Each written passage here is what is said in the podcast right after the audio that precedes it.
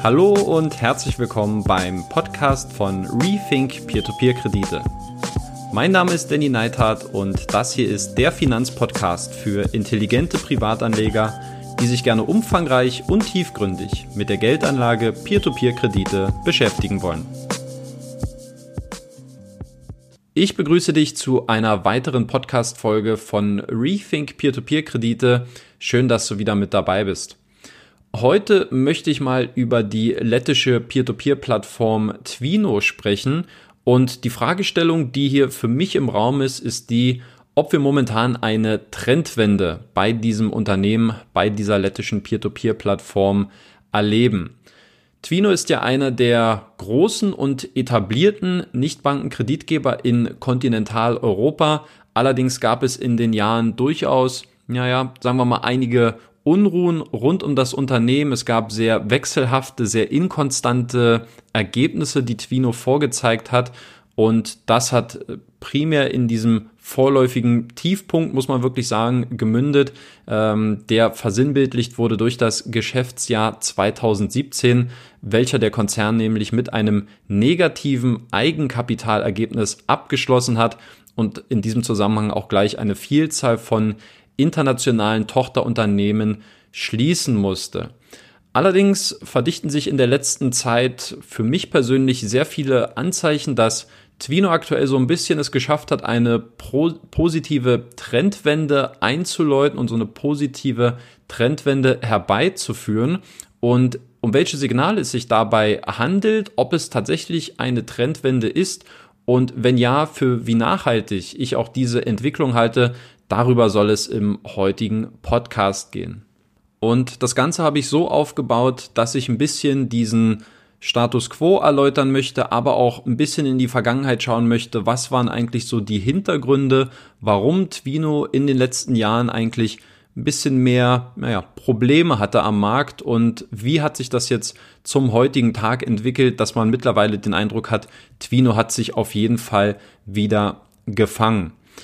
Fangen wir mal mit dem Status quo an. Twino ist eine, das muss man sagen, aktuell Top 3 Peer-to-Peer-Plattform in Kontinentaleuropa, also UK hier ausgenommen. Nun gut, mittlerweile nach dem Brexit können wir auch nur noch Europa sagen, ähm, aber, aber, das können wir jetzt auch nochmal so stehen lassen.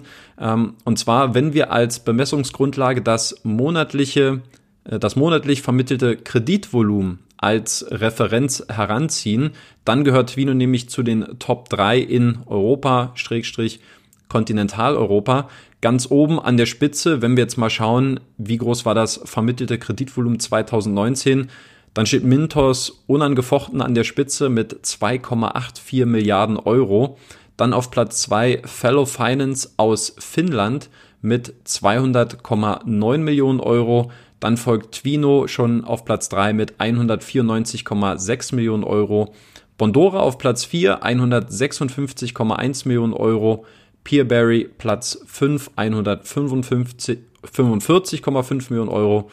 Und Platz 6, der Vollständigkeit halber, Oktober, eine Peer-to-Peer-Plattform aus Frankreich mit 130,5 Millionen Euro. Das ist übrigens eine Plattform, die jetzt auch nach Deutschland kommt, sich noch nicht für normale Privatanleger wie du und mich öffnet, aber die jetzt für institutionelle Investoren auch in Deutschland offen ist für Investitionen. Ich habe dort mit dem Deutschlandchef vor einiger Zeit mal gesprochen, haben auch ein Interview aufgezeichnet, was es dann zeitnah ebenfalls auf diesem Podcast zu hören geben wird.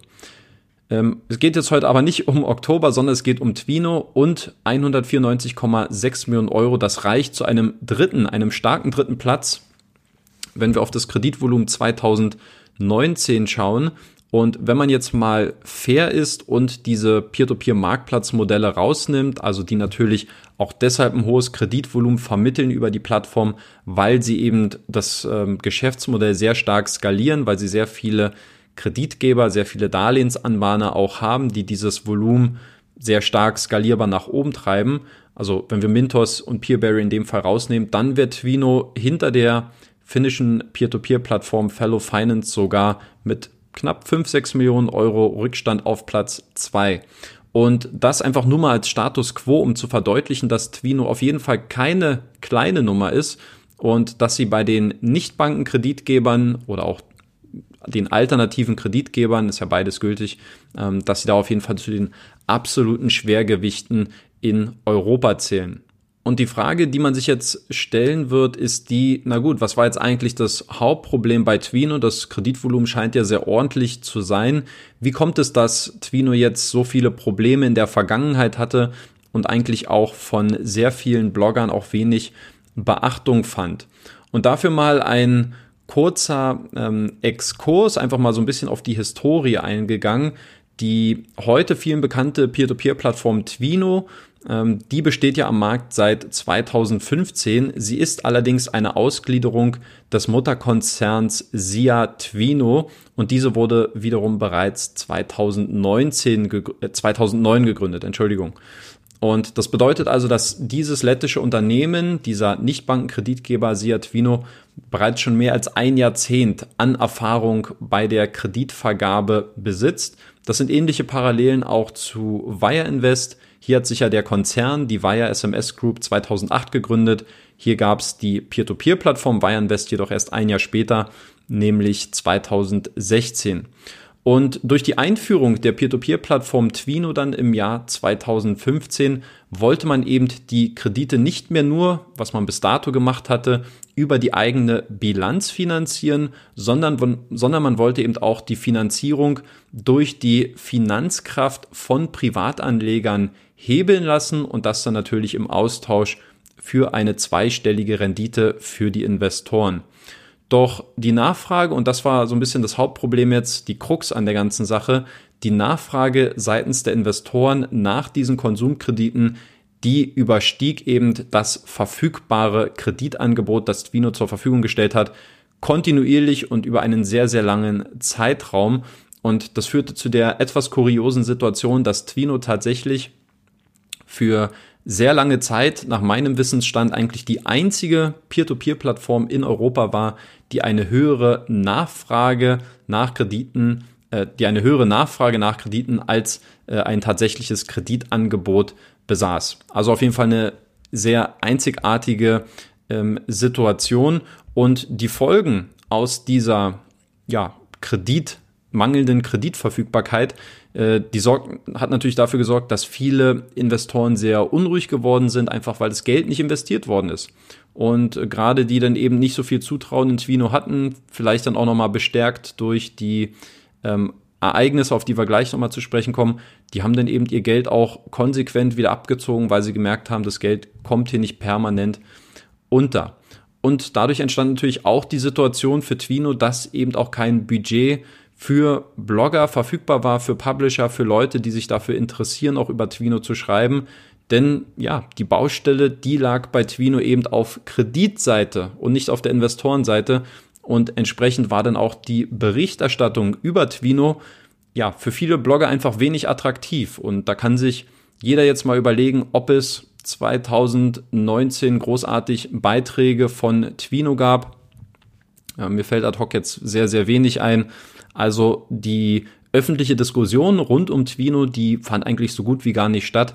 Und vieles, glaube ich, hat auch damit zu tun, dass Twino seinen Publishern nichts wirklich anbieten konnte, warum man über Twino hätte berichten sollen. Und ich kann mich da auch an eine Situation erinnern. Ich bin ja auch, äh, dazu kommen wir auch später noch, ich bin ja selbst auch dann ins äh, Baltikum geflogen, auf eigene Kosten dann im März 2019 und da habe ich mich dann unter anderem auch mit Twino äh, verabredet, habe die Büroräume besucht und habe mich dann mit dem Peer-to-Peer-Plattform-Lead Robert Slasowskis unterhalten und darauf angesprochen, weil mein Blog, der existierte noch weniger als ein halbes Jahr und ich habe gesagt, können wir nicht irgendwas machen jetzt, wenn dieses Interview rauskommt, dass ich ein bisschen mehr Reichweite gewinne, ein kleines Gewinnspiel, vielleicht, keine Ahnung, 5 mal 50 Euro, 5 mal 100 Euro, aber irgendwas, was so ein bisschen mehr diese Interaktion mit diesem Beitrag steigert und äh, dass da ein bisschen mehr Relevanz auch für dieses Interview hergestellt wird, was seinerzeit äh, aus meiner Sicht auch noch extrem wichtig war, weil es eben diese vielen Probleme rund um Twino dann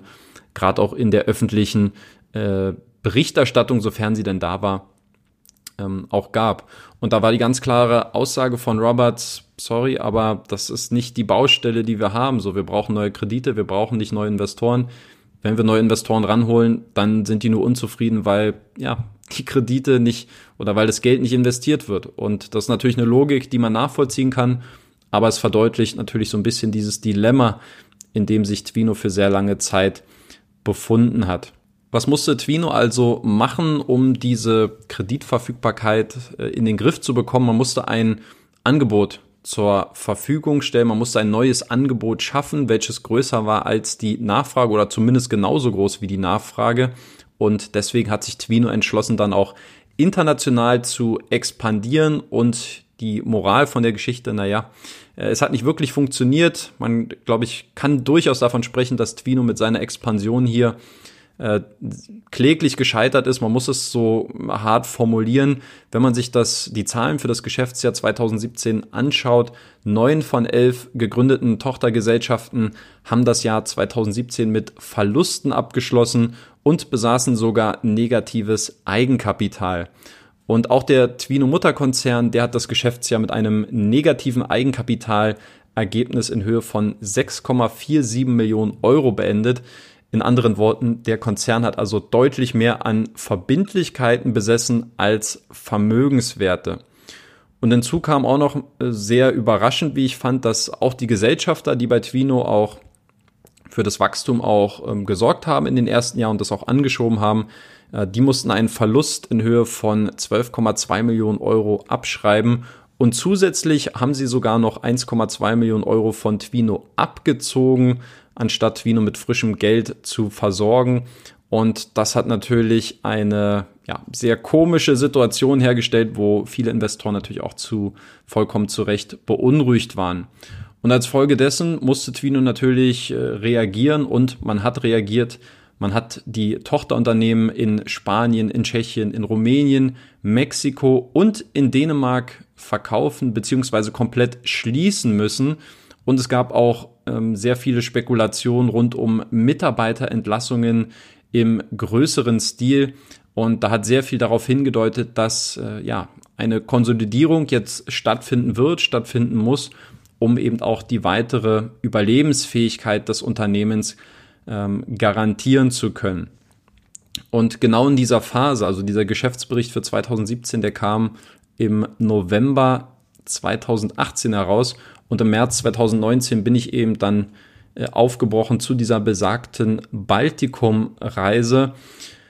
Da habe ich unter anderem Twino besucht, habe mit Roberts gesprochen und habe ihn halt gefragt, wie möchte man diese auf jeden Fall kritische Situation bei dem Unternehmen, wie will man versuchen, ähm, das zu beheben, wie will man hier eine Trendwende einläuten. Und dass sich Twino auch hier in einer, möchte ich mal sagen, Findungsphase befunden hat, das äh, wurde für mich auch in dem Gespräch sehr deutlich denn es ging unter anderem auch um die äh, Positionierung in neuen Kreditnehmerländern oder aber auch um die Einführung von neuen Kreditarten. Das heißt, der Fokus, der lag, der musste ja zwangsläufig auf Expansion liegen, der musste auf Wachstum liegen. Ähm, jedoch hatte man durchaus gemerkt, dass die jüngsten Erfahrungen, die Twino eben bei dieser Expansion gesammelt hat in vielen Ländern, dass sie doch für eine deutlich spürbare Verunsicherung und für eine Verunsich äh, für eine gewisse Unsicherheit ähm, gesorgt hat. Und deswegen muss man sagen, dass Twino seinerzeit trotz seiner relativen Größe und Marktreife im Vergleich auch zu anderen Anbietern hier sehr stark auf wackeligen Beinen stand und eine sehr ungewisse Zukunft auch vor sich hatte. Die erste für mich sichtbare Veränderung, die Twino gelungen ist oder die ich wahrgenommen habe, die gab es dann am 18. Juli 2019, also ungefähr so drei, vier Monate nachdem ich da war, eher vier Monate. Und zwar gab es einen neuen CEO bei Twino. Und zwar war das die, oder ist das die Anastasia Olejnika, die den Gründer und Inhaber von Twino, nämlich Armans Brooks, abgesetzt hat. Er wurde nicht abgesägt, er ist weiterhin für das Unternehmen tätig. Es ist sein Unternehmen auch nach wie vor, aber er hat auch neulich in einem Interview, was ich mal gelesen habe, gesagt, ähm, nur weil man der Gründer ist und die Vision hat, muss man nicht auch ein guter Manager sein. Und er hat eben hier seinen Stuhl als CEO freigemacht ähm, für Anastasia. Das wirkte auf den ersten Blick ein bisschen undurchsichtig und vielleicht so ein bisschen nach, nun gut, irgendwie versuchen, äh, ja, diese Parallele, die mir jetzt gerade so in den Sinn kommt, was es auch bei Investio gab, wo man dann einen neuen äh, CFO oder COO vorstellt und dann wieder neue oder alte Positionen mit oder neue Positionen mit alten Charakteren besetzt, einfach um diese Personaldebatte so ein bisschen zu benutzen, um das na, so ein Gefühl der, der Erneuerung einzuläuten. Ähm, da muss man allerdings sagen, dass es auf den zweiten Blick für mich auf jeden Fall Sinn ergeben hat, Anastasia dort zu installieren.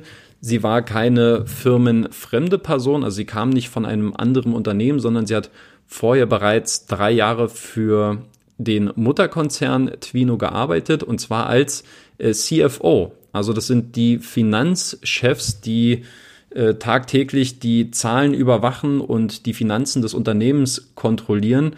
Und für mich war das dann auf jeden Fall ein klares Signal, dass diese Beförderung ähm, ja einer Finanzchefin an die Spitze des Unternehmens, dass es auch dieses Zeichen nach außen ist, dass nun die Zeit der Konsolidierung und der Restrukturierung des Unternehmens vorangetrieben werden soll. Und ein weiterer wichtiger Befreiungsschlag, den konnte Twino dann im November 2019 verkünden. Das war auf jeden Fall sehr, sehr wichtig, denn in diesem Monat hat Twino sehr beeindruckende Zahlen für das Geschäftsjahr 2018 veröffentlicht. Und hier konnte der Twino-Konzern einen Nettogewinn von 8,74 Millionen Euro verzeichnen, was im Vergleich zum Vorjahr, als das Minus noch 9,86 Millionen Euro betrug, auf jeden Fall als ein sehr ordentlicher Sprung nach vorne zu werten ist. Und auch der operative Cashflow, der konnte sich ebenfalls sehr stark sehen lassen. Insgesamt 7,9 Millionen Euro. Im Vergleich ähm, 2017 waren es noch, war der Betrag negativ, der operative Cashflow, da waren es minus 840.000 Euro. Also, ähm, das war ein sehr positiv, positives Signal. Es gab auch viele weitere äh, Parameter aus diesem Geschäftsbericht. Äh, die Eigenkapitalsituation hatte sich stark verbessert. Es waren jetzt insgesamt plus 15 Millionen Euro. Also das äh, hat auch wieder äh, sehr stark für die Beruhigung vieler Nerven beigetragen. Und auch interessant, durchschnittlich waren 543 Angestellte für Twino im Jahr 2018 beschäftigt. Ähm, und das wird bei manchen, die da sehr stark so ein bisschen von so einem Ausverkauf gesprochen haben, auf jeden Fall für ähm, ja, kleinere Überraschungen gesorgt haben. Auch sonst gab es viele positive Signale bei Twino in der letzten Zeit. Äh, ich werde die mal so ganz kurz abarbeiten. Zum einen hat man am 9. Oktober 2019 bekannt gegeben, dass der Konzern seit seiner Gründung 2009 nun Kredite im Wert von einer Milliarde Euro finanziert hat, wobei allein die Hälfte davon erst in den letzten drei Jahren hinzukam, zeigt also auf jeden Fall, wie stark dieses Wachstum auch äh, in der jüngeren Vergangenheit zugenommen hat. Und ebenfalls interessant, nämlich seit es auch diese Peer-to-Peer-Plattform gibt, 2015, von dieser einen Milliarde wurden 560 Millionen Euro allein, also etwas mehr als die Hälfte ist es ja dadurch, allein durch Privatanleger finanziert, nämlich in Form dann äh, von der Peer-to-Peer-Plattform Twino, die es seit 2015 gab. Ein zweites positives Signal, auch die Affiliate-Provisionen für Blogger wurden wieder eingeführt oder was heißt wieder, sie wurden eingeführt. Ähm, und das ist auf jeden Fall auch ein sehr starker Indikator dafür, dass Twino jetzt auch dieses Angebotsproblem in den Griff bekommen hat. Also es war eine Mitteilung, die kam im Dezember 2019 und dort wurde einfach erklärt über ein bestimmtes Affiliate-Programm, was dann auch ähm, die ganzen Blogger und Publisher nutzen, die sich dann mit Peer-to-Peer-Content auseinandersetzen, ähm, dass es von nun an auch Geld für die Vermittlung von Privatanlegern wieder gibt, wenn man Twino empfiehlt und sich neue Leute registrieren. Ähm, Investoren erhalten hier oder durch neue Investoren erhalten Blogger dann 1% Cashback für getätigte Investments nach 90 Tagen.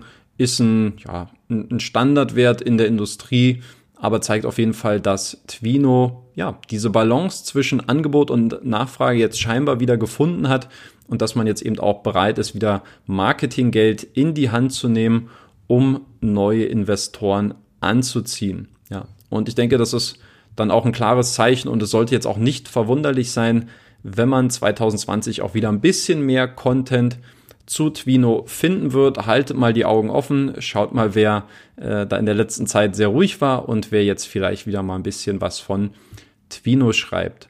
Punkt Nummer drei, das ist die Kooperation mit der Via SMS Group für den asiatischen Markt.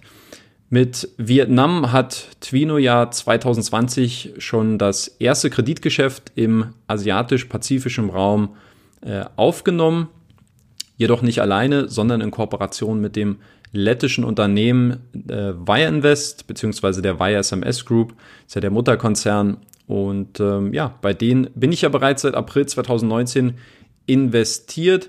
Ähm, dass es eine Kooperation jetzt zwischen diesen beiden lettischen Nichtbankenkreditgebern gibt, die eine sehr ähnliche Historie haben, ein ähnliches Geschäftsmodell, ähm, die mehr oder weniger eigentlich auch Wettbewerber im gleichen, in teilweise auch gleichen Kreditnehmermärkten sind und auch in den gleichen Kreditsegmenten, denn beide konzentrieren sich ja auf die ähm, kurzfristigen Konsumkredite dem Payday-Markt, finde ich, ist es auf jeden Fall ein, ein starkes Zeichen und ein starkes Signal auch für den Crowdfunding-Markt, ganz speziell auch im Baltikum, was, weil es ja jetzt auch viele Unruhen gab wegen Kützal, wegen Investio.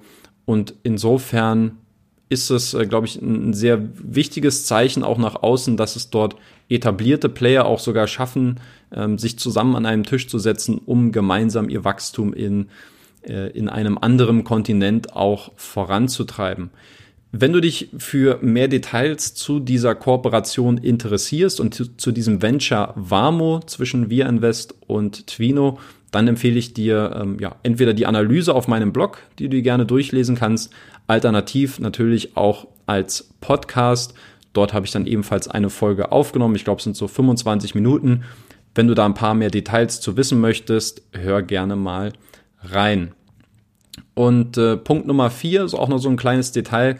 Äh, nicht nur Asien soll jetzt 2020 bei Twino im Fokus stehen. Es gibt nämlich auch ein weiteres Projekt, was auch bereits öffentlich angekündigt wurde und äh, wozu ich auch schon einige zusätzliche Informationen erhalten habe. Und zwar handelt es sich hierbei um Twino Ventures. Alles, was ich jetzt zu diesem Zeitpunkt verraten kann und darf, ist, dass es sich im weitesten Sinne um Finanzierungsmöglichkeiten bei Immobilien handelt. Mehr dazu gibt es dann an anderer Stelle, aber das äh, ja, klingt auf jeden Fall sehr ordentlich, was Twino da vorhat. Dann kommen wir mal zu einem Abschluss dieses Podcasts und natürlich wie immer am Ende auch meine persönliche Bewertung der Situation bei Twino. Also die Fragestellung war ja Trendwende bei Twino, ja oder nein? Ähm, aus meiner Sicht ja, auf jeden Fall. Die Trendwende ist ähm, eingeleitet worden. Es gibt äh, sehr viele Anzeichen, die darauf hindeuten, dass Twino sich jetzt einfach finanziell deutlich stabiler aufgestellt hat, deutlich aufgest stabiler aufgestellt ist und dass der Restrukturierungs Restrukturierungskurs unter dem neuen CEO die ja bereits schon vorher auch weitreichende Aufgaben übernommen hatte, dass die jetzt auch erste Früchte trägt. Die ganzen neuen Projekte, die ich jetzt schon mal angedeutet hatte, mit äh, dem Venture in, in Asien, was auch weiter ausgebaut werden soll, mit, mit Vietnam, mit den Philippinen und noch einem anderen Land, äh, Twino Ventures, ähm, das klingt alles sehr vielversprechend, aber äh, erfahrungsgemäß sollte man natürlich auch immer versuchen, den Ball flach zu halten und sich ähm, ja auf die Felder zu konzentrieren, die jetzt bei Twino funktioniert haben. Also dieser, das gibt mir persönlich noch so ein bisschen diese Sorge, dieser Aktionismus höher, schneller, weiter und Twino äh, will immer weiter und will schneller vorankommen. Das ist in Ordnung. Aber ich hoffe, dass man sich da nicht so ein bisschen wieder von der Pace übernimmt.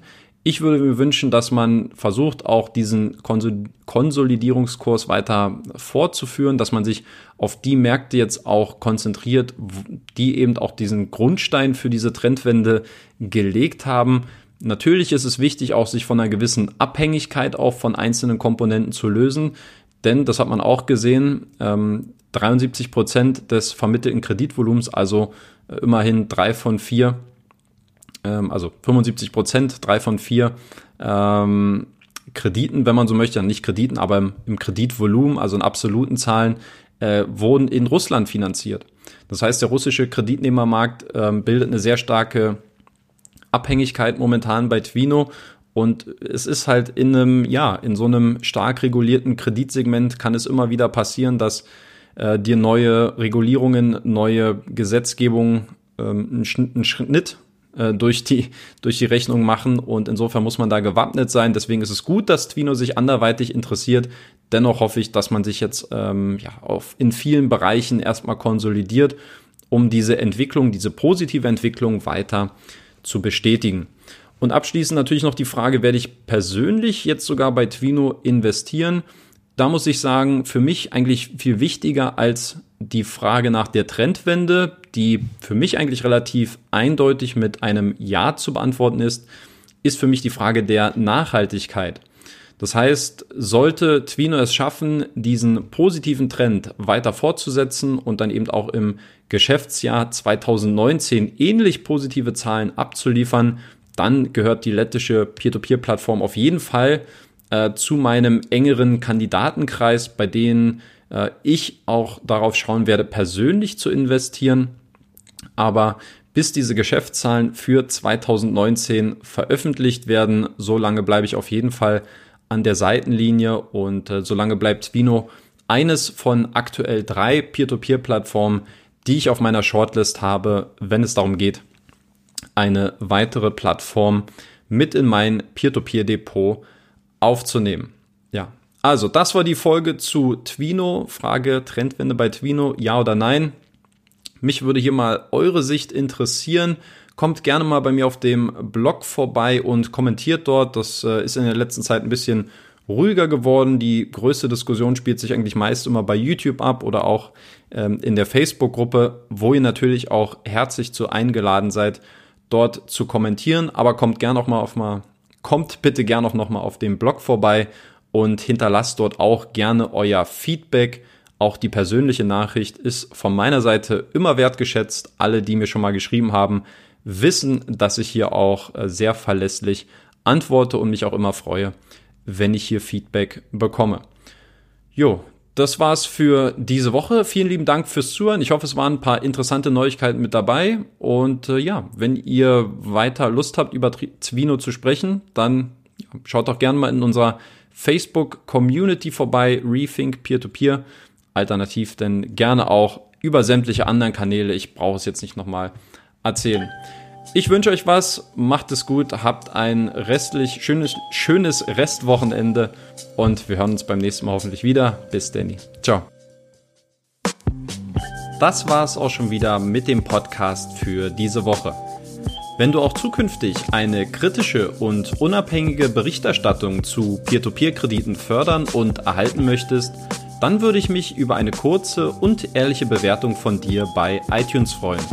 Du hilfst dem Podcast damit sichtbarer zu werden und mehr Reichweite zu gewinnen und im Gegenzug bekommst du dafür auch weiterhin kostenlose Analysen und Hintergrundinformationen zu Peer-to-Peer-Krediten. Eine Anleitung dazu sowie weitere Informationen zum Thema findest du auch auf meinem Blog unter rethink-p2p.de slash podcast. Vielen lieben Dank fürs Zuhören und bis Danny.